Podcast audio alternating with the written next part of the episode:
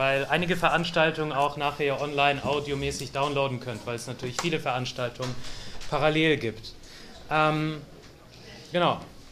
Erstmal äh, schön, dass ihr alle da seid. Ähm, wie ihr sicher wisst, sind wir in einer Situation einer Verschärfung global. Äh, manche sprechen mittlerweile von ähnlichen Zuständen wie im Kalten Krieg. Ähm, genau, ob es so ist oder nicht, werden wir ähm, vielleicht nicht in dieser Veranstaltung klären, aber in den folgenden Tagen wird es ähnliche Veranstaltungen geben. Ähm, genau, wir hören in der Berichterstattung in Deutschland über Russland meist nur Dinge über Putin, über die Regierung und was dort ähm, die Regierung so treibt. Äh, deswegen ist es, glaube ich, interessant, jetzt auch Einblicke zu bekommen in die Situation und von selbst einem russischen linken Aktivisten zu hören, wie die Situation vor Ort ist. Ähm, genau, viele sprechen Russland von der Krise, was es damit auf sich hat. Deswegen haben wir die Veranstaltung äh, zwischen Krise und Krieg, linker Widerstand in Russland genannt und ähm, haben da Dreitzkis eingeladen. Äh, Ilya wohnt in Moskau. Ähm, er ist Publizist und ähm, hat äh, beteiligt sich an verschiedenen äh, Webseiten, vor allem äh, dabei ist zu nennen openleft.ru. Das ist eine russische Seite. Diejenigen von euch, die von euch Russisch lesen können, ähm, genau, den würde ich empfehlen, da mal drauf zu schauen. Ist eine äh, Seite von russischen Linken, die verschiedene politische Themen behandeln. Äh, außerdem ist in der Redaktion von äh, auch einem Online-Blog, äh, welche Left East heißt, ähm, könnt ihr auch bei Google eingeben. Das Ganze findet ihr auf Englisch und dort geht es vor allem um osteuropäische Themen, die die Linke betreffen. Genau, äh, daran ist Ilya beteiligt. Ilya ist aber auch äh, ein Aktivist natürlich. Äh, er ist äh, Teil von der äh, Bewegung bzw. von der Organisation RSD, äh, die russisch-sozialistische Bewegung übersetzt ähm, und ist generell aktiv in Organisationen, die er mit aufbaut, von linken Organisationen. Wir hatten mehrere Interviews über die Situation in Russland, vor allem zu Beginn des äh, Krieges mit der Ukraine, für Marx 21, für unser Magazin. Deswegen ist es sehr schön, Ila, dich äh, da zu haben und sozusagen aus einer Perspektive eines linken Aktivisten in Russland zu hören, was da so äh, passiert gerade. Genau. Ich möchte die Moderation am Anfang jetzt nicht zu lange machen und äh, dir direkt das Wort übergeben für dein Referat. Okay. Uh, thank you for uh, your presentation. It's uh, for me. It's. Uh, I'm very glad to be here uh, because in recent years, uh, Russian left movement exists in very complicated conditions, and its isolation from the international and European left movement became really big. Uh, so that's why it's really great to to give you a pr- presentation on the current situation in Russia, and I will also appreciate your questions, and uh, I'm I'm uh, and also appreciate any kind of discussion and, and uh, share of points of view.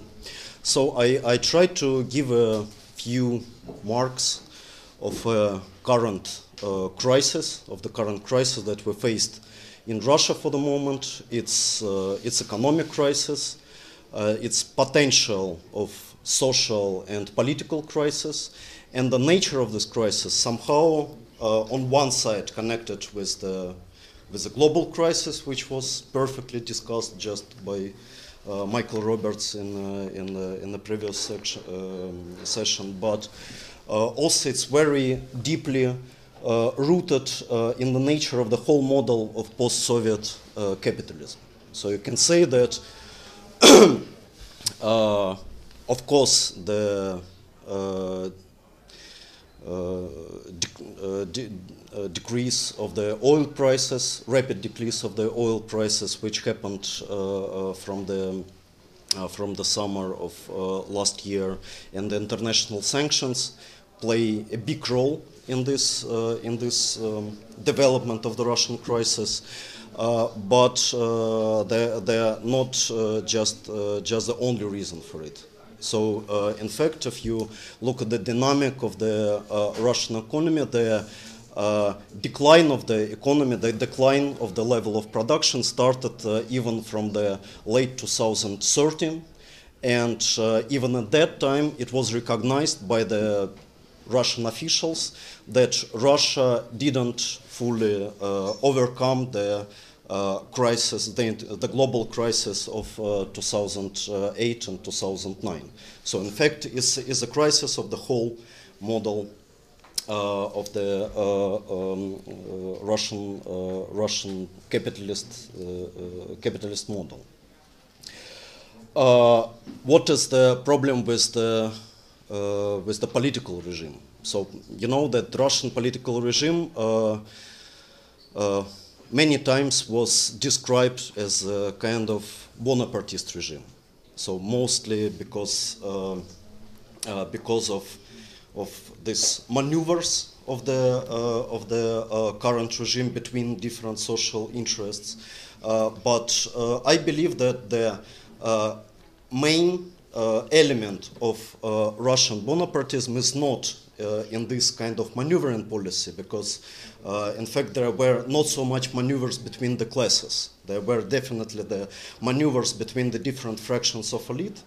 But I think the key element of uh, Bonapartism, according to the uh, Marx explanation from uh, Eighteenth Brumaire, is, uh, is uh, that regime based on the atomization of society. It's based in the situation where the figure of the, of the leader um, express the pure desires of different parts of different elements of this very divided uh, society. So even for now, you uh, you have this kind of magic of this great Putin's support from more than uh, 80% of the population. And the nature of this support is, uh, in fact, is very strange because it's somehow more and more uh, uh, um, became more and more uh, far from any kind of political or social or economic reality. Uh, so you can see that, for example, for now, the support of the government of the led by uh, Dmitry Medvedev is um, uh, um, decrease very uh, rapidly. And for now, uh, the government, which is responsible for the most of so-called anti-crisis measures, which is responsible for the uh, social and economic policy, uh, for now is uh, less than 50% uh, of the of the population. The support of the United Russia, which is looked to be a key party in this Putin's political system of the so-called managed democracy, uh, their support is even less. And uh, for now, they faced uh, big problems um, uh, to uh, to uh, build a strong parliamentary fraction in the coming elections in the September of this year. But somehow the, this support of Putin personally is still high. Uh, and you can say that the, uh, this support became uh, kind of something different from, from politics itself. So people can, could be angry about the state. They could be dissatisfied of the, the elements of social and economic policy, but they still support uh, support the president is a kind of uh, you know, figure of the some imaginary, uh, you know, father of the nation who is uh, flying behind the uh, the reality. Um, this uh, this uh, model, this model of what we can call the depolitization of Putin, um, for now exists in the framework of um, something that can be defined as the Crimean consensus. So, what means Crimean consensus? It means that uh, in the political composition in the society, you can share different views. You can be more liberal uh, in terms of the you know free market policy. You can be more protectionist. You can be more nationalist or less nationalist. But uh, the figure of Putin, uh, the fact of the uh, reunification with Crimea, the uh, uh, architecture of the, this regime itself, it's something that out of any questions. And those part of society which are not in favor of you know, all the three components uh, somehow uh, kicked out uh, from this Crimean consensus and kicked out from the uh, some legitimate political spectrum. So there, uh, the people uh, who who were named by Vladimir Putin in his famous Crimean speech in March 2014 as the national traitors. So these national traitors, there are some five, six percent of the uh, population who uh, totally disagree with the political system as such, and who totally disagree with uh, with the war in Ukraine, with the with this uh, general uh, in international uh, um, general direction of the international politics, and with this special role of the of the president the majority of the population who truly belong to the Russian to the Russian society, to the Russian politically, political spectrum, uh, they could be uh, defined as the Crimean uh, and the Crimean consensus. And the formula of this Crimean consensus, uh, uh, which was uh, very clearly pointed out by Vyacheslav Volodin, the main Kremlin political technologist, uh, is very simple. Is Russia is Putin. Putin is Russia. So if you not disagree with this kind of uh, uh, construction, uh, you uh, you uh, immediately automatically expelled from this um, from this political model.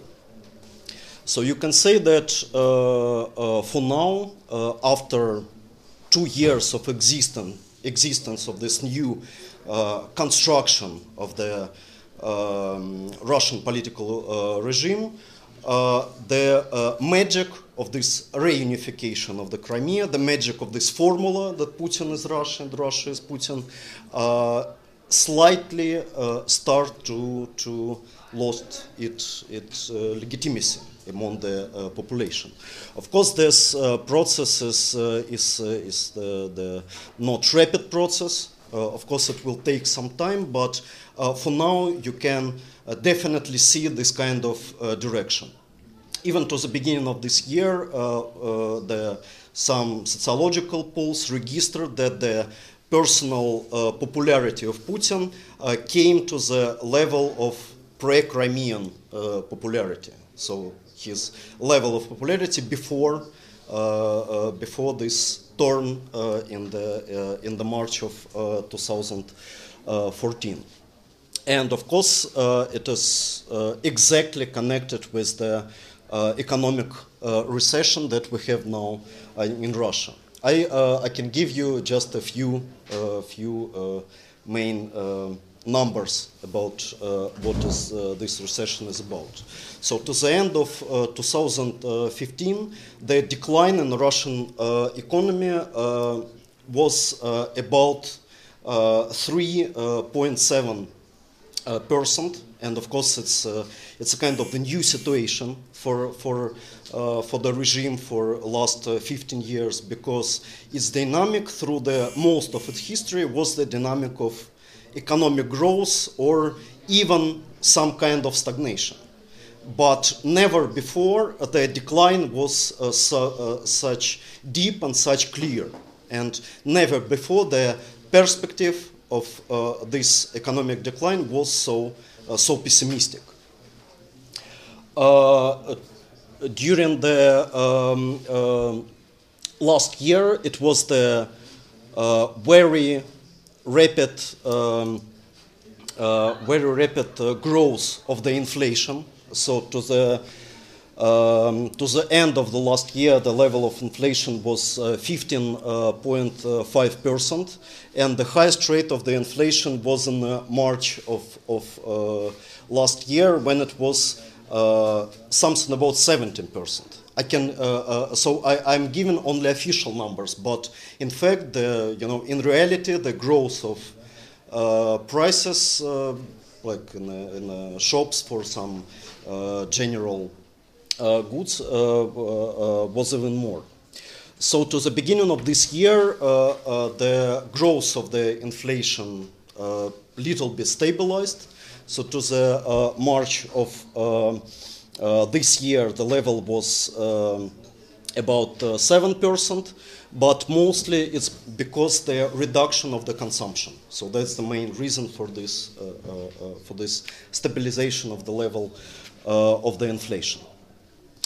from the beginning of this uh, economic uh, economic recession of this uh, economic decline, the um, the um, level of, of poverty and, and how, how rapid uh, uh, this um, uh, increase of poverty was, was really impressive. So, uh, just for one year, for, for uh, last year, the uh, number of population which lives um, under the level of the of the uh, living um, let's say прожиточный uh, living standard minimum standard minimum um, uh, increase in 3 millions so uh, from uh, 16 million uh, to 19 millions and for now, uh, in, in general, it's uh, about 13% uh, of the whole population of the country. Uh, it's a very interesting question. So, what is the living uh, level? What is the living standard in uh, in Russia? So, the living standard is like official definition.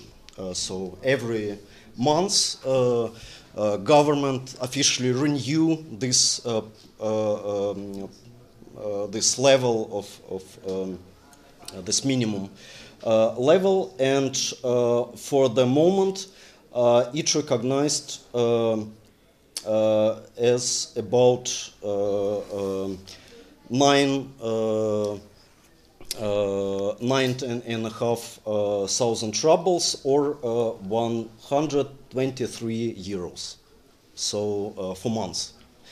Uh, there, uh, just a few um, weeks ago, there was a very you can say, funny article in one of the Russian uh, newspapers uh, when uh, one journalist he tried to make a kind of experiment on himself, tried to survive for this 123 euros a month.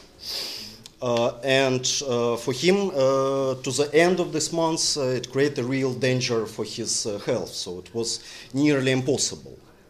Uh, but the other thing, which is also very interesting, that you also have the recognized minimum minimum wage in Russia, and this recognized minimum wage is for now 79 euro so it's uh, it's even less than this uh, recognized uh, recognized um, officially recognized minimum of of living level. Uh, and one of the goals of the social polity, policy of the Russian government is to reach in the coming years uh, the, uh, you know, the level of this, uh, of this minimum living level from the minimum level of the wage. So it's basically mean that uh, in Russia there are, there are no any social state or any even elements of the social state, and the um, uh, the real level of poverty is much, much bigger than these official uh, uh, numbers. So you can imagine that uh, it was just published that according to the polls, for the moment, 73% of the Russian population spent all their wages during the month. So it means that they uh, uh, don't save anything for the rainy day. So they, they, they, they uh, spend uh, all of their wages just for, uh, for uh, uh, living.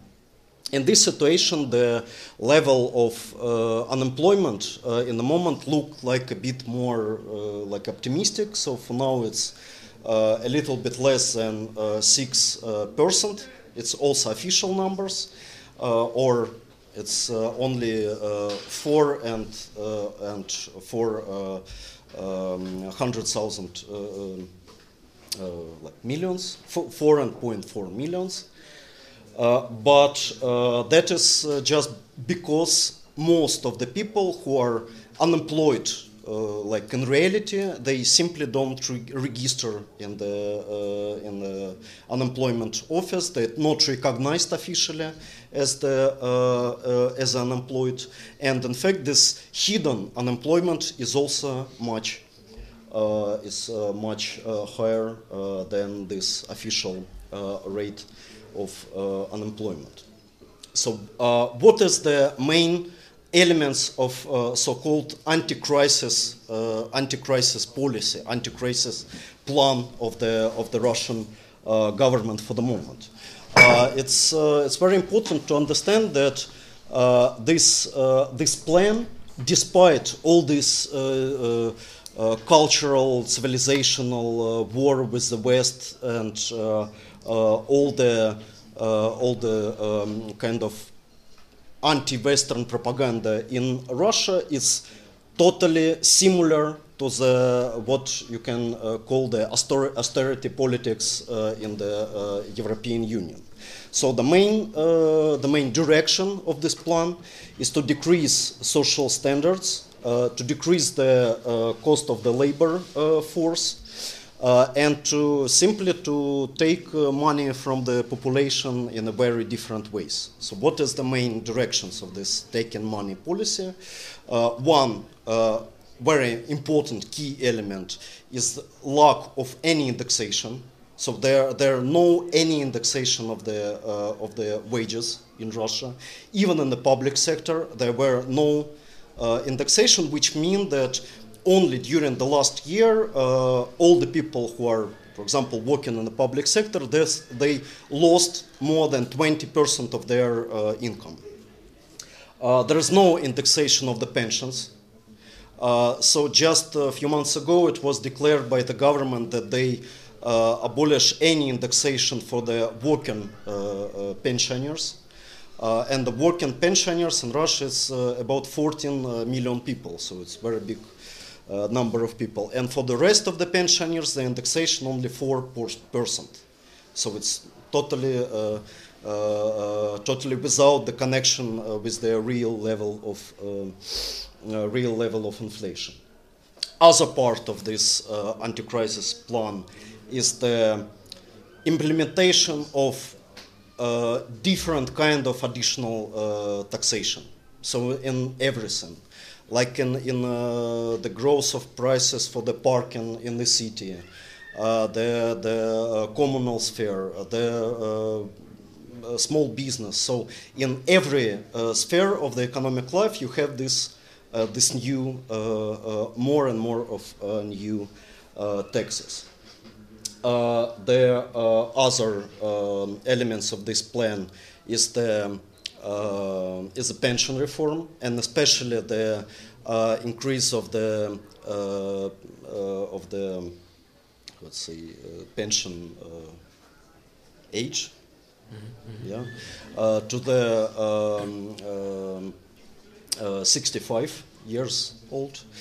Uh, then uh, there is uh, ongoing reform um, of the public sphere of the uh, health uh, and uh, education. And the main direction of this reform is to provide more and more um, what they call the private state partnership. So, for example, the last initiative was the idea to privatize the emergency uh, in the health uh, system, so to give it uh, to the uh, private uh, operators uh, of the of the emergency. And finally, the um, other important element of the of this anti-crisis plan is the plan for privatization of the railways of uh, Sberbank, which is the uh, the main states uh, bank in the country, and also some part of the oil industry. And uh, it's interesting that uh, just uh, two months ago there was a special mission of the uh, World Bank and uh, International Monetary Fund, uh, which totally supported the anti-crisis plan of the Russian government and recognized it as the, you know, good, good plan that they can totally support. So that give you a very good you know, picture of uh, what is the, what is the uh, level of the hegemony of neoliberal uh, approach among the, uh, among the Russian um, uh, political elite, despite the fact that even for now you have uh, debates in the, inside the elite we, between so-called liberals and so-called protectionists. Uh, but uh, it's important to know that uh, in, like, for example, the idea that we need to uh, decrease uh, the cost of labor is uh, something which is out of discussion um, in, in, in these debates, and um, that the main task of the government, how to overcome this crisis, is to um, to uh, um, uh, create uh, um, in, attractivity for investors through the through the decrease of the co cost of the uh, labor force. So that, that is a kind of the main direction which is, uh, which is out of uh, any question. Uh, the other uh, important, you can say, driver of, of economy that recognizes the, as, as very important by the uh, Russian elite is the growth of military production and growth of, in general, militarization of economy. Uh, you know that uh, even for now, Russia uh, occupied the, the fourth place in the world by the militarization of economy. Uh, so uh, for now uh, is going to be about 5% of GDP. And of course, the intervention in the international market of weapons became more and more important for the Russian government and more and more connected with the main direction of the uh, uh, like international policy. So uh, if you look at the at uh, involvement of the Russian troops in Syria, uh, and uh, you follow the explanations coming from the Russian officials, so one of the very important explanation was uh, that is a good advertisement for uh, Russian military production, and especially after the official end of the Russian military operation, Russian budget. Um, gain uh, seven billions uh, dollars from the new military contract with uh, India, Algeria, Egypt, and some uh, some other countries. So it was really successful and profitable uh, uh, military operation. So that that is like the main main elements of the of the um, what is the the economic recession in Russia and what is the main direction of the government, how to overcome it. Uh, so what about the social protests? Uh, you can say that even for now, uh, this uh, magic of Crimean uh, consensus is still there.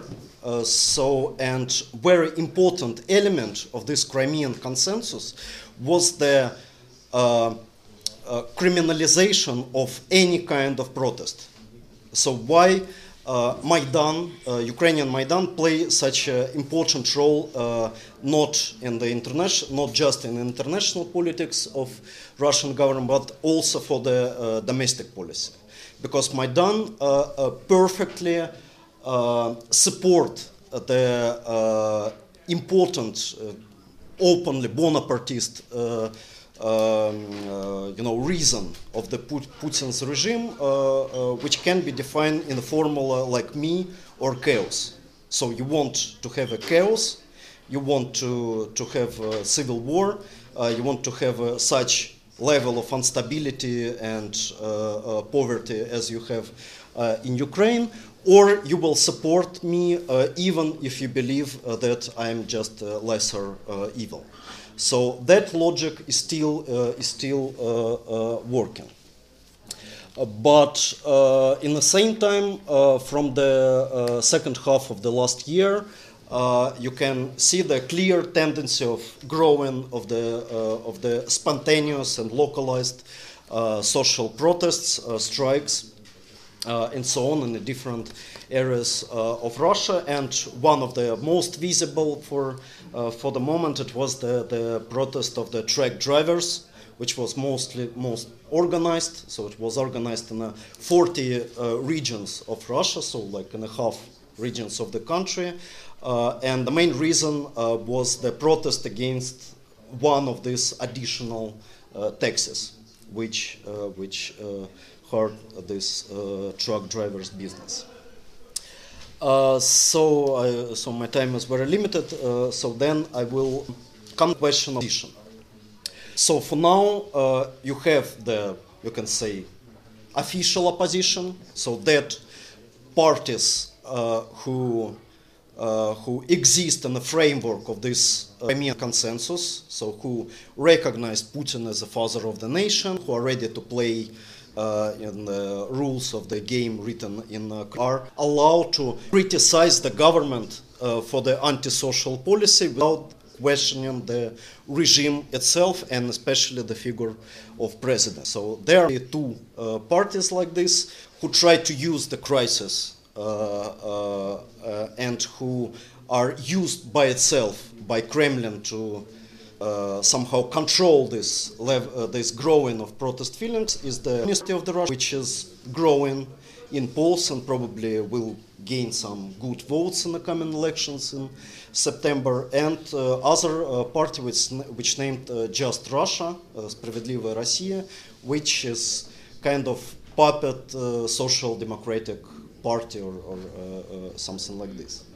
Uh, then you have a liberal opposition. The liberal opposition, which marked as the national traitors, who mostly exist out of the official parliamentary politics, but still play a leading role, or you can say uh, safe hegemony um, uh, in uh, among the, the uh, you know uh, most uh, politically active minority of the society. So even for now, uh, the liberal opposition can mobilize, uh, mostly in Moscow, some you can say tens of thousands uh, people in the street, and you can say that it's only one, only political force that is still able to do it. Uh, so even uh, main parliamentary parties are not able to mobilize anybody uh, on the streets without using some force or pay some money and so on.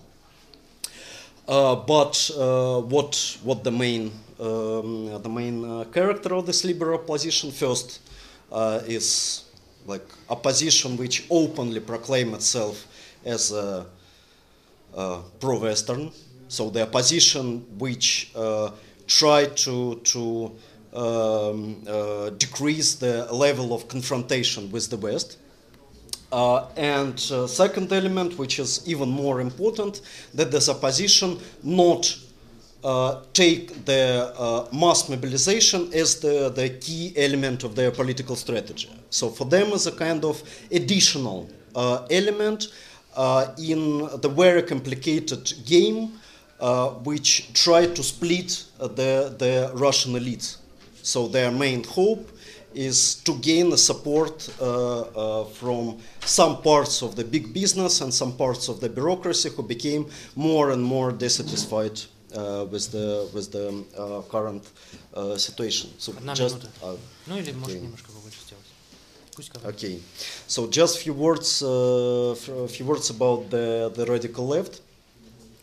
Uh, so, of course, what was happening during the last two years uh, with uh, conflict in Ukraine, with the, this kind of the new political construction, extremely authoritarian, uh, with this Crimean consensus, was a total catastrophe for the for the most of the Russian radical left.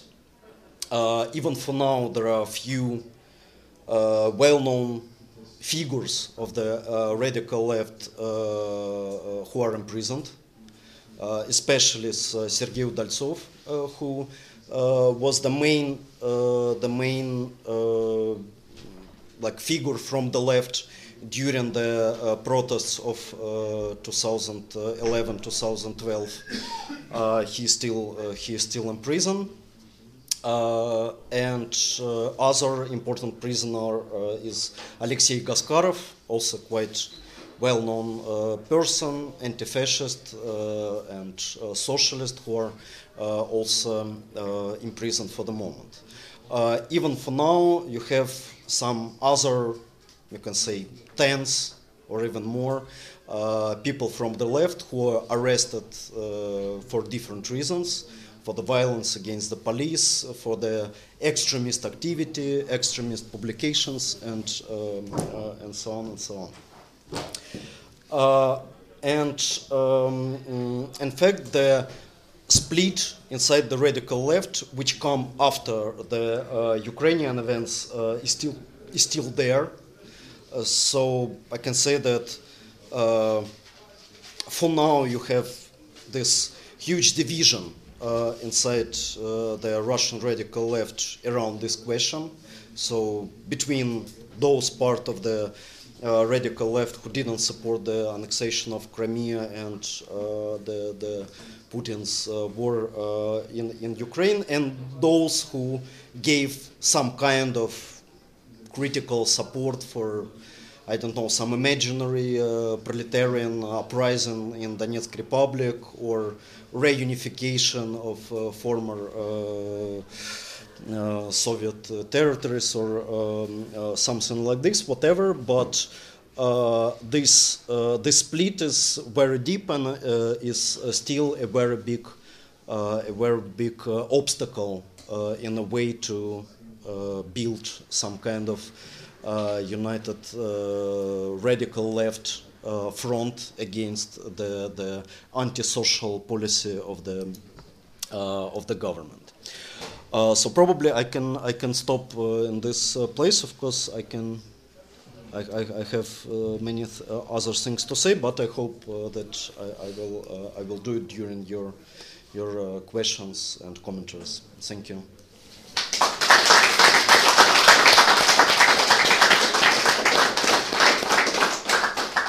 Gut, ähm, genau, äh, wir wechseln wieder ins Deutsche. ähm,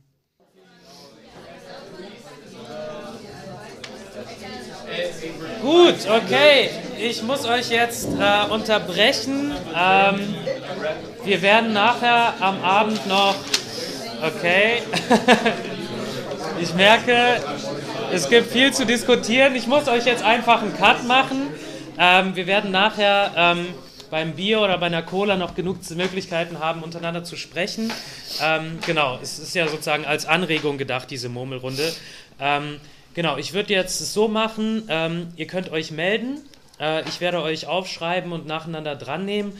Ähm, wie jedes Mal werden Erstrednerinnen und äh, Frauen quotiert. Also wenn keine Frauen gesprochen haben, werden sie vorgezogen und so. Genau. Ansonsten achte ich ein bisschen auf die Zeit. Ich würde die Redezeit auf zwei Minuten beschränken und dann einmal so an den Tisch klopfen oder so. Genau. Ähm, wird jetzt vielleicht Fragen und Beiträge aufnehmen. Meldet euch. Äh, und wenn es jetzt ein paar Meldungen gibt, bitte lasst die Hände oben, bis ich euch abnicke. Äh, wir würden mit dir anfangen. Okay. Um, you said that the Russian average um, life standard is um, very low. Um, somewhere around uh, 130 euros, um, like that. Uh, I just wanted to know how much has the lifestyle, uh, life standard, the average average life standard increased since Putin is in power. Okay. Zur Info, wir haben jetzt eine Übersetzung hier vorne, also wenn ihr euch unwohl im Englischen fühlt, äh, nicht, dass es so klang, aber für die Nachfolgenden, ähm, genau, ihr könnt auch auf Deutsch sprechen. Bitte. Okay, um, I would like to ask, um, how do you see, uh, I mean, racism is existed in Russia as, uh, yeah, in all other capitalist countries, and I'd like to ask, um, how do you think, uh, what is there a specific Russian racism? Like, as I understood, uh, it has a lot of um, most uh, stereotypes and most negative connotation. Most racism is against uh, people from Central Asia and from um, from the Caucasus, but it has some differences to, to the anti-Muslimic racism which we have here, because, for example, uh, the Tartars and other minorities are, are not so much included. Um, and uh, yeah, my specific question would be, um, I heard that, uh, as an example, uh, the, the Russian government is going to um, close the borders to the Central Asian republics and going to introduce uh, visa restrictions, or at least there was this discussion. I read, I think yesterday in uh, the newspaper. And um, how does uh, or does the Putin or the Russian government um, use this uh, racism? Uh, do they instrumentalize this, and what are the, the strategies of the Russian left and the positions of the Russian left and like the broad left, including like for example the, the Communist uh, Party, what's their stance? Mhm. Gut, äh, jetzt nochmal der Hinweis, ich habe gar nicht dran gedacht. Ähm, wenn ihr Deutsch sprechen könnt, sprecht bitte auf Deutsch, weil Leo kann natürlich nicht sozusagen gleichzeitig hier vorne sitzen und die Übersetzung für die Leute im Publikum machen, die nicht Englisch sprechen. Deswegen, falls ihr Engl äh, Deutsch sprecht, macht es bitte, bitte, bitte auf Deutsch, dann äh, genau, ist es einfacher für Leo, den Übersetzer hier. Genau, gibt es weitere Nachfragen oder Meldungen? Ähm, ja, mich äh, interessiert. Ähm, ja, ist über. auf, also auf Deutsch jetzt? Ja, auf Deutsch, genau. Und du kannst, äh, du musst посадиться, он будет переводить. Kleine Komplikation. genau. Wenn jeder mich jetzt versteht, dann würde mich interessieren, dieser äh, Mechanismus, äh, den du beschrieben hast, ähm, Putin zu diesem unpolitischen äh, Landesvater zu machen und die sozusagen ähm, äh, Widerstandskräfte als Volksverräter zu, äh, darzustellen die erinnert, diese, dieser Mechanismus erinnert mich äh, viel an, an den türkischen Kontext und da würde mich im Allgemeinen einfach interessieren, ob du das äh, genauso siehst, ob du diesen Vergleich äh, für produktiv hältst und äh, ob jetzt gerade bei der Konfrontation zwischen diesem jeweiligen, dem Sultan und dem Zar sozusagen, äh, den wir jetzt, diese Konfrontation, die wir vor kurzem gesehen haben, ob das beson irgendwelche besonderen Möglichkeiten eröffnet oder, oder nur äh, als negativ zu bewerten ist. Mhm. Gibt es noch weitere Nachfragen oder Meldungen? Ähm, ja, dann nach dir machen wir sozusagen die erste Rückmeldung da vorne und dann müsst du. Sure, sure. Um, what do you think is happening currently with Russia's strategy in Syria? Does the conflict seem to have like uh, begun again in Syria, and what is Russia's current strategy? And do they genuinely want to withdraw, or are they fighting it to its conclusion? Gut, wir machen dich noch und dann kann Ilya die erste Rückmeldung geben. Ja, also ich würde gerne zu den bevorstehenden Wahlen und zur Strategie der Linken fragen, also, ähm, also beziehungsweise inwiefern es Sinn machen würde für, also für die unabhängige außenparlamentarische Linke, ähm, also strategisch äh, ähm, die also selektiv und strategisch parlamentarische Oppositionskräfte zu unterstützen. Also konkret hieß das in der letzten Wahl, dass unabhängige Linke wie Banamayov über die Liste des Präsidenten Rassier ins Parlament eingezogen sind. Natürlich gibt es also in der jetzigen Konstellation eines durchaus nicht mehr. Aber es gab doch zum Beispiel diese Debatte bei, bei Peter Leber, wo, wo es durchaus das Argument gab, dass das Rassier in manchen Regionen doch ganz gut und oppositionell aufgestellt ist äh, also gibt es, also macht es überhaupt Sinn, äh, irgendwas also da in die, in die Richtung zu versuchen? Gut, wir warten noch kurz auf die Übersetzung.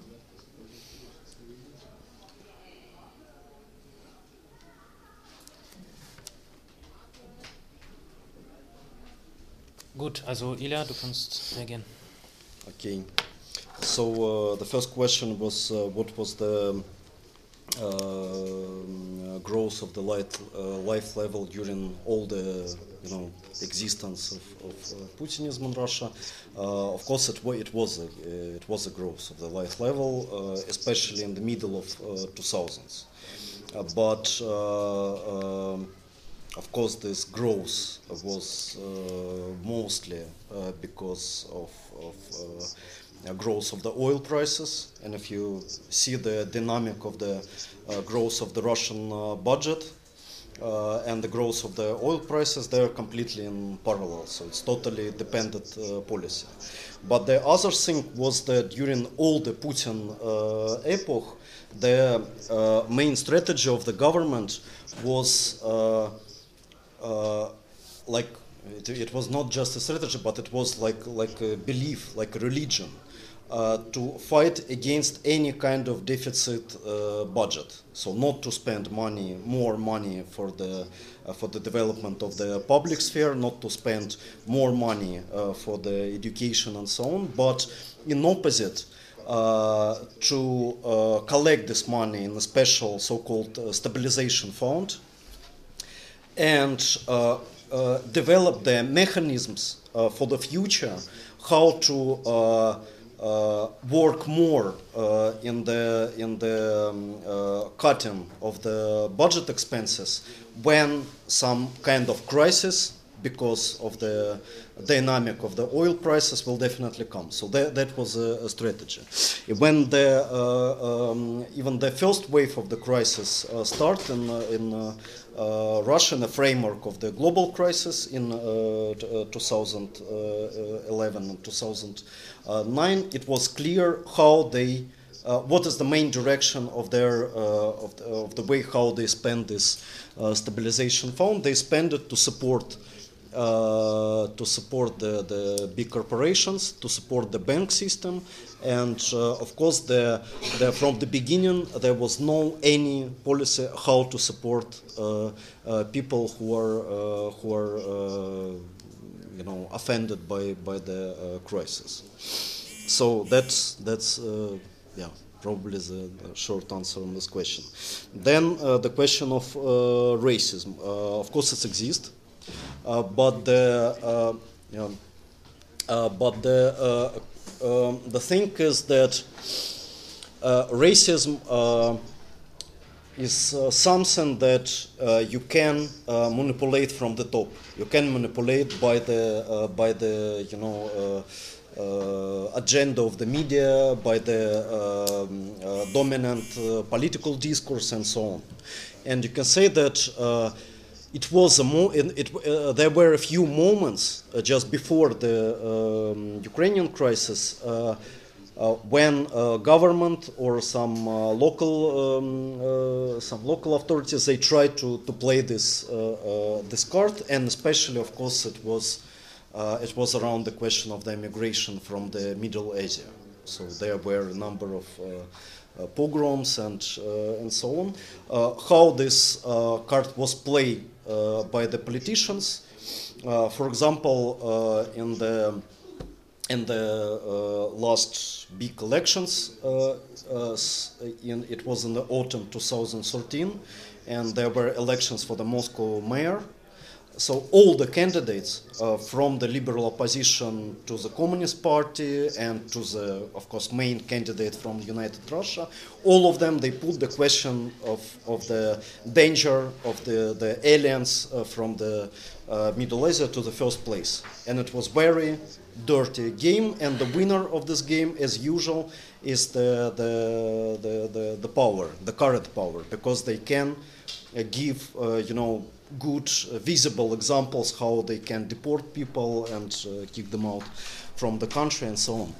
Uh, in the uh, everyday life level, uh, of course, uh, you know, the racist feelings very high, still very high in Russia, but for some reasons they're temporarily skipped in the Uh, you know, in the, the public agenda and uh, uh, official propaganda and so on.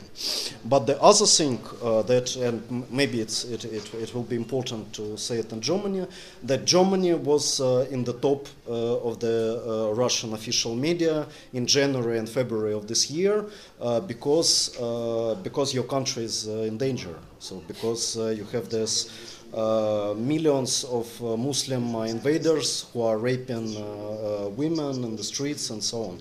And that was that was like like the the, the like in, in, in, the focus of all the uh, governmental uh, media and the you know the the level of, of racism there it was I don't know even higher than in the rhetorics of uh, AfD and you know all, all your uh, kind of right-wing uh, uh, parties.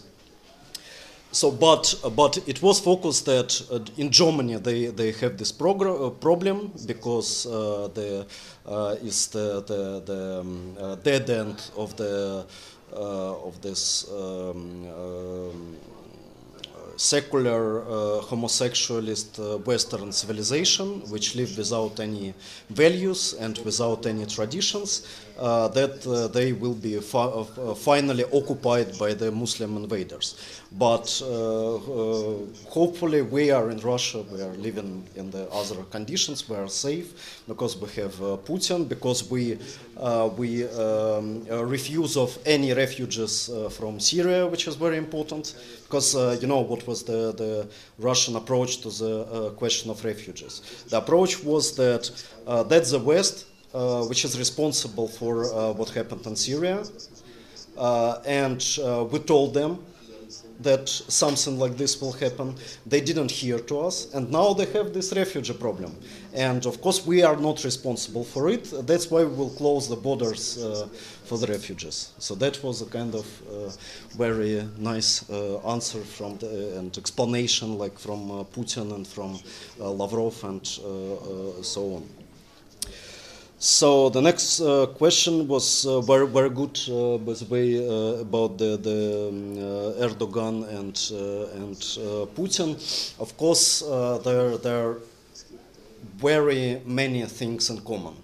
I, I can say that it's, it's you know like a big topic to compare this kind of regimes, which are based on you know, this idea of uh, silent majority, of silent majority of normal Russians, of normal Turks, which support uh, the, the uh, government, uh, and to marginalize the opposition as, as a kind of exterior agents and exterior force. All these uh, kind of elements of personalist regime with, uh, with the importance of the figure of this father of the nation, all the sentiments to the uh, imperial past of the uh, countries of Russian Empire or uh, Ottoman Empire and so on, and of, of, of course um, it's it's a kind of historical paradox that uh, they uh, they uh, their friendship because they were actually friends. And you know like in uh,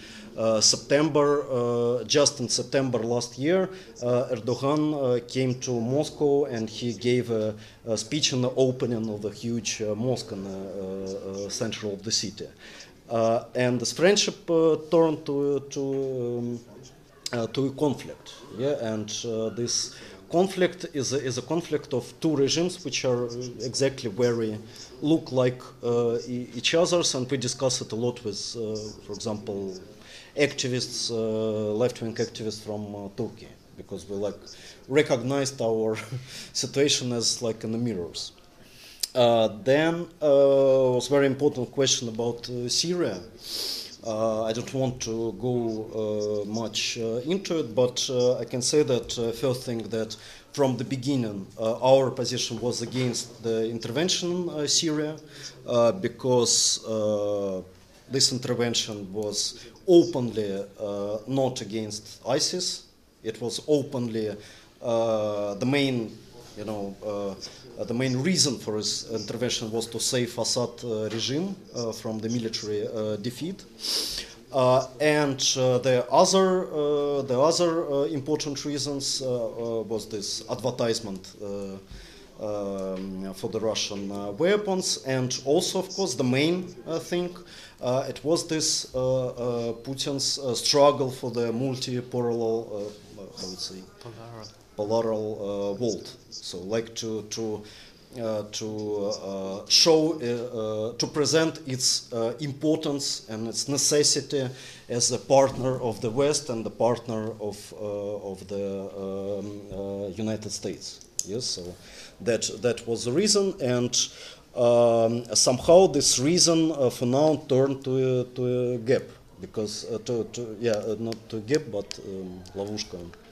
Um, trick. Something. Trick, yeah, to a problem. Yeah, because uh, uh, of course Putin from the beginning he uh, he planned the Syria operation as a short time, as a very short term operation with very limited uh, goals, like to save Assad regime from the military defeat, to strengthen it as the and, and to present it as the uh, important uh, partner in the Syria negotiations, so the partner that can be expelled in any way uh, from the uh, any debates of the uh, future in Syria, and so this goal was, was achieved successfully. Uh, but um, uh, then the problem came that uh, Assad is not just a puppet of, of Russia. So he, uh, he has his own program. So he uh, really wants to uh, solve the, the, um, the conflict by military way in Syria and get a you know, victory for, for, his, for his regime, for his side. And for uh, Putin, the question is not uh, not to to restore uh, uh Assad, but the question is uh, how to to become an uh, important and necessary partner for the West and for the United States. so that's why they changed their direction during last months and start some military operation according to the common uh, plan with the uh, United States. Uh, and as usual for Putinism, it's, it's a kind of tactics without strategy. So nobody, like in the top of Russia, can say what will be their strategy in Syria for coming, I don't know, year or two. They, they, they, uh, they had one uh, goal that they want to achieve uh, last autumn. For now, they, they have another uh, another goal, another reason, and probably it will you know change somehow during even this year. By the way, all the all the strategy that happened in in uh, east of Ukraine was uh, also connected with this kind of, you know, change of of very uh, uh, impressionist uh, change of uh, tactic and change of projects in in this military and international politics. Uh, then uh, last question about the um, uh, elections, which is a big question, but just about the strategy. so for now, the important thing that they changed the, the electoral system, and even before it was a pure proportional system, so only big parties can participate. Uh, for now, it's mixed. So half of the uh, members of the parliament will be elected uh, from the areas, like on the majoritarial uh, system. So that uh, that is also a kind of maneuver uh, for for Kremlin how to save the parliamentary loyal parliamentary majority in a situation uh, when the popularity of the ruling party of the United Russia is decreasing. So just to presenting uh, these independent, uh, like Putinists, like independent candidates who are uh, who supported gov- who supported president, but criticizing the government and criticizing bureaucracy, this anti-crisis policy, and so on. But uh, uh, another way, uh, this this system give some very small chance not for a victory but for kind of propaganda or you know some public work for the uh, Russian left and uh, for now you have few, I will say, uh, candidates uh, who who will run for for uh, this election, who are representing the uh, mostly the independent unions and uh, uh, local social social movements and of course we can give support for uh, for uh, definitely will give support for some uh, candidates who are running from the independent unions and social movements. But the bigger question is what will be uh, what will be perspective for this election. Because even for now the uh, I will finish with this thesis the, the situation is is very is very unstable. And the main uh, the very important factor of this instability um, is the this growing influence of different repressive structures. Uh, for example, and it's very important uh, thing that just a few months uh, ago uh, there was created a national guard. So it's a new uh, super like body which uh, unites some elements from the secret service, from police department, and which um, which um, um, получила чрезвычайные полномочия. Mm-hmm. Uh, yeah, yeah, which which which uh, uh, have some emergency. For for example, they can shoot on the crowd. Ausnahmestatus. Which which which, uh, which, was so there are some elements of uh, you know that they are preparing for some kind of state of emergency, and and different uh, and different elements of these repressive structures who are fighting against the foreign agents, uh, possible imaginary regime change, revolution, and so on. Uh, they are in the in this kind of the um, you know very energetic uh, and intensive uh, you know dynamics. So they they can't stop because they're fighting for the uh, for money for for uh, some new status uh, for the influence uh, and, and so on. And of course, uh, they are very interested to turn situation into real state of emergency because, you know, just to prove your importance, uh, you should uh, you should uh, definitely like shoot in the real crowd, but not only Uh, you know write and or talk about it. Uh, so and that create a, danger for the perspective of of this coming elections. Uh, because uh, these uh, elections, of, of course, it's still part of this system of managed democracy, where the even in the framework of this uh, Crimean consensus, the election uh, elections there are something that can be operated only by the political apparatus, but not uh, you know some kind of military or uh, police uh, you know junta. Yeah? So that uh, a kind of um, like tricky situation about these elections because during the last months they were declared many times that probably uh, some Western uh, spies or something like this, internal enemies, they will use uh, these elections as a case uh, as a case for uh, provocations, uh, even if for now there is no real real reasons for for this kind of declarations.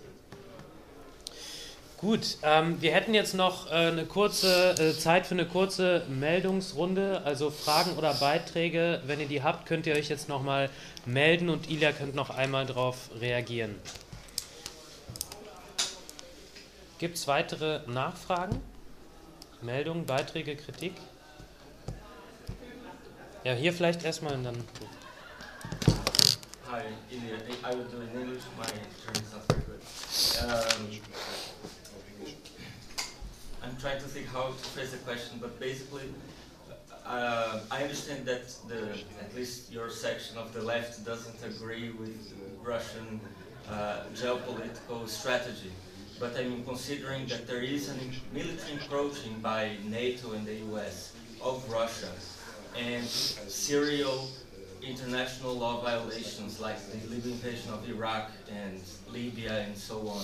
I mean, some of Putin rhetoric, I mean, it's not based in uh, fiction. It's a response to to a real uh, uh, to, to, a reality. What is? I mean, if you disagree of what Putin did in Ukraine, and I understand why you disagree, and what they are doing in Syria. What's the alternative? What should, from a Russian leftist perspective, what should Russia have done instead? Gut, da. Okay, I just um, have, a, have a short question about um, how do you think, uh, how's the situation in the Caucasus right now? Because uh, it was uh, here sometimes in the news too that there are um, bit growing military tensions again with possibly or allegedly people uh, who fought in Syria for the, for the so-called Islamic State uh, from the Caucasus, from Chechnya, from Dagestan, who, um, according to, to uh, government sources, uh, returned to um, to Russia. Uh, do you think um, how big is the danger that there will come something like a again a full-scale conflict in the region, like a third Chechen war or or a war in Dagestan? Okay. Ähm, okay, ähm, genau. Ich hätte noch eine Frage. Ähm, Можете поставить это? Я, я хочу тебя что-то спросить. Типа. Ähm, genau. Äh, und zwar ähm, würde mich interessieren bei der ganzen Situation, äh, wie sich eine Linke verhalten sollte, ähnlich wie du es gesagt hast, aber beziehungsweise was ist eure Strategie bei all der Problematik, die besteht? Was ist sozusagen die Strategie, die ihr verfolgt äh, als Organisation, als linke ähm, revolutionäre Organisation äh, in Russland letztendlich? Ähm, gut, das war jetzt ein, kein eleganter Move, weil eigentlich die Moderation sowas nicht machen sollte, habe ich aber trotzdem gemacht. Ähm, Genau, äh, bevor Ilya jetzt antwortet, möchte ich noch mal ein paar moderative Ansagen machen. Ähm, Ilya wird jetzt gleich noch mal zehn Minuten haben zu reagieren. Ansonsten ähm, geht die Debatte natürlich weiter. Morgen wird äh, es eine Veranstaltung geben unter dem Titel Krieg in der Ukraine, ein Land zerrissen zwischen den Imperialismen.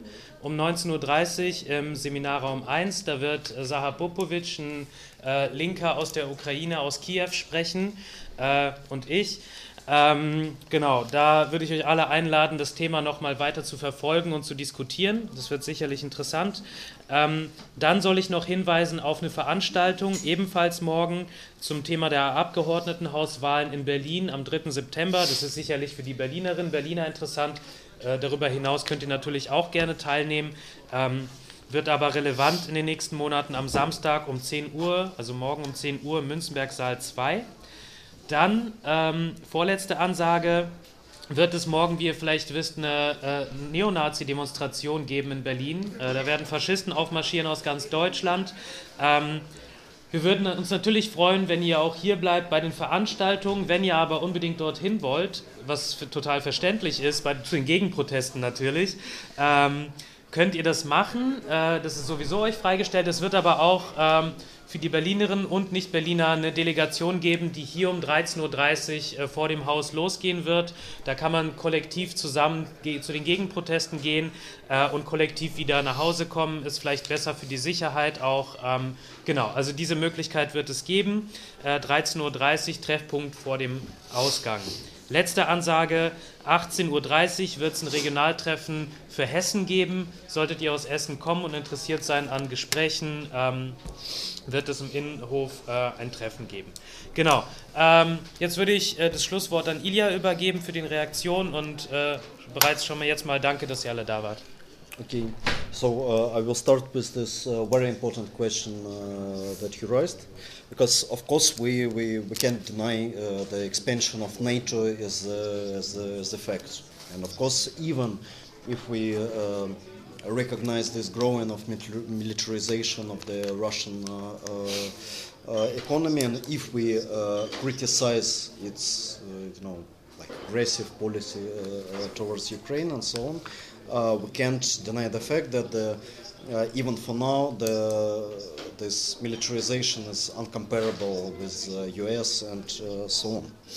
But mm, you know, there, there, there is the uh, very important question with, with NATO uh, that uh, the, what Putin did in Ukraine was the best uh, legitimation of the existence of NATO from the end of the Cold War.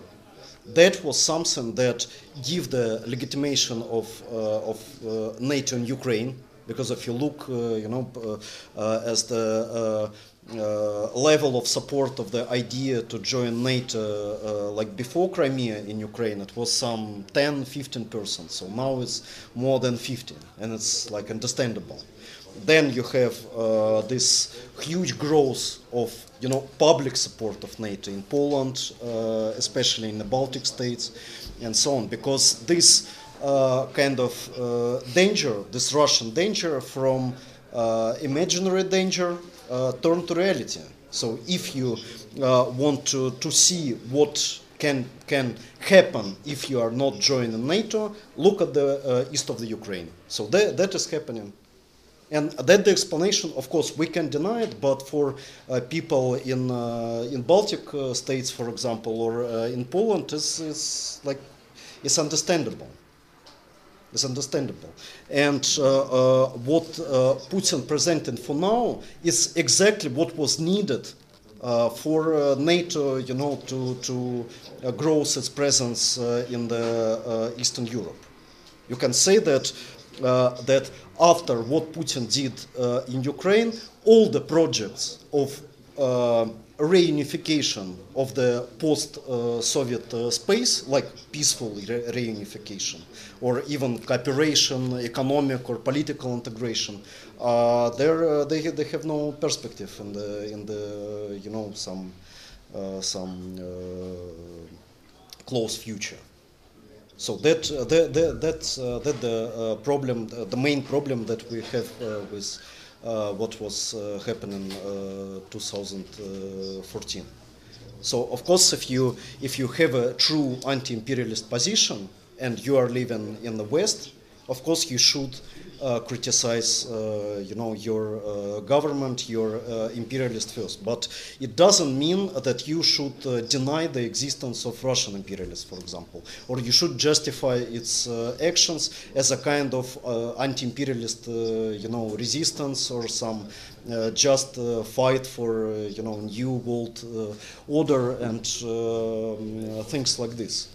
And uh, uh, you know that uh, when uh, it, it's just happened in, in Ukraine, Angela Merkel said to Barack Obama this famous phrase that Putin lives in his own world. You know, but uh, and it means that he's a bit crazy. He he uh, he has this uh, imperial imperial fantasies and so on. But the problem that Putin is is living in the same world is Angela Merkel, as uh, Barack Obama, and uh, all these people, and he uh, play uh, exactly the role that he has to play in this um, in this situation. So, uh, and what is the, the world of Putin? Is the world uh, described by uh, Samuel Huntington is in his book about the clash of civilizations, and this book, of course, it reflects the consciousness, the picture, uh, the uh, the vision of the world after the uh, end of the Cold War for uh, for the big part of the international uh, elite. And Putin, of course, he, he because his main aim from the beginning of his rule was how to become, a, uh, you know, uh, uh, equal, uh, you know, uh, member of the club. Yeah, and when he re- recognized that uh, he somehow uh, uh, uh, couldn't enter to this club peacefully, he started to play, you know, like a bad bad boy uh, role. Uh, but uh, what the main problem of current Russia that uh, the, uh, and and why it's not a Cold War or any kind of new Cold War situation because Russia is a country without any project. So what really uh, Putin Putin's Russia for now proposes a kind of alternative, uh, I don't know, um, for for the for the West like okay they deny uh, european union they deny uh, multiculturalism. Uh, they they deny American imperialism. But what what kind of policy they they propose? And it's very important question, and I think it's even important for for for you. You know the the the Uh, success of this uh, game uh, of Putin's game with this anti-establishment feelings uh, in uh, in the Western Europe, because because these feelings in the direction of Putin it works not for the far left. They works for AfD, for French National Front, from for Austrian Freedom Party, and, and, and so on. And you see now how this European far right they uh, find in in uh, Putin his uh, their their true friend, you know, because he's standing exactly for what they are standing for. so, of course, I understand that in this situation of the uh, polarization of this, uh, you know, anti-Russian uh, propaganda, demonization of Russia, and blah blah blah. So it's it's it's really hard to to save um, this kind of clear clear position and not to uh, switch to the side of just justification of uh, Russian policy. But I, I, think that that is uh, that is very important, and that we try to to do in Russia, because you can imagine that how it's important for us uh, and how it's difficult for us to criticize uh, like Putin uh, policy and at the same time criticize NATO and expansion of NATO in a situation when you also have this very polarized uh, opinions, like you have these pro-Western liberals who believe that NATO is uh, just a Disneyland and uh, you know kind of bench of nice people which want to expand democracy and you know uh, values and blah blah blah, and and you have this uh, kind of hardcore Putinist uh, propaganda which makes you know these critics of imperialism with a, hardcore racist you know civilizational arguments. So yeah, so very uh, briefly about uh, Caucasus. Uh, so uh, one thing, uh, uh, I don't know, you, you ask especially on, on the North, Northern Caucasus and, and the people who are fighting in, in the ranks of, of the Islamic State. So now officially it's recognized by Russia there is about 5,000 uh, like Russian Muslims are fighting in the ranks of the of the Islamic State. There are, uh, there were some debates uh, in it. So if this this number is is really not so so high, because the existence of this. Uh, you know, Caucasian, uh, Caucasian uh, soldiers of, of Islamic State, it was very important propagandistic reason for the intervention in Syria. Because when, you know, some question raised, so what, is our, you know, Russian, you know, interest in, in Syria? What we have to do there? we have to fight these terrorists uh, before they came home. So that that was very important part of the uh, of the propaganda uh, around this uh, around this intervention. But I could say that due to racism, due to um, economic uh, decline, and you know that the Northern Caucasus is one of the more most poor uh, parts of, of the, of, the, country. I will say the most poor uh, and socially depressed part of, of Russia. There are some you know some ground for uh, for uh, growing of uh, such such things, and also of course it, it was the the you know the um, this legacy of two Chechen wars they're still there, and yeah, so it's, it's like it's existed problem.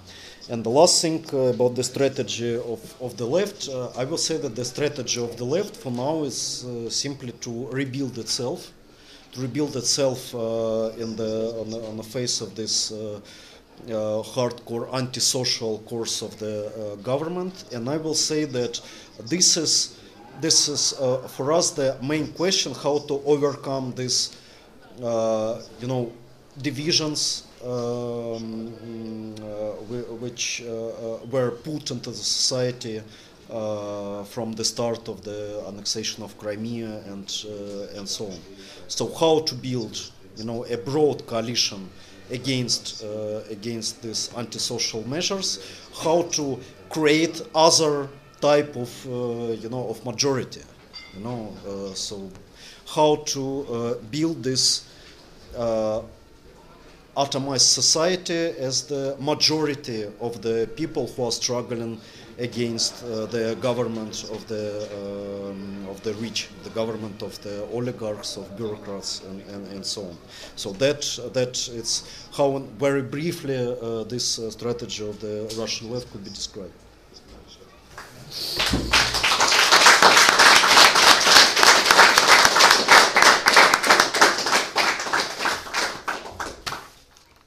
Danke, dass ihr da wart.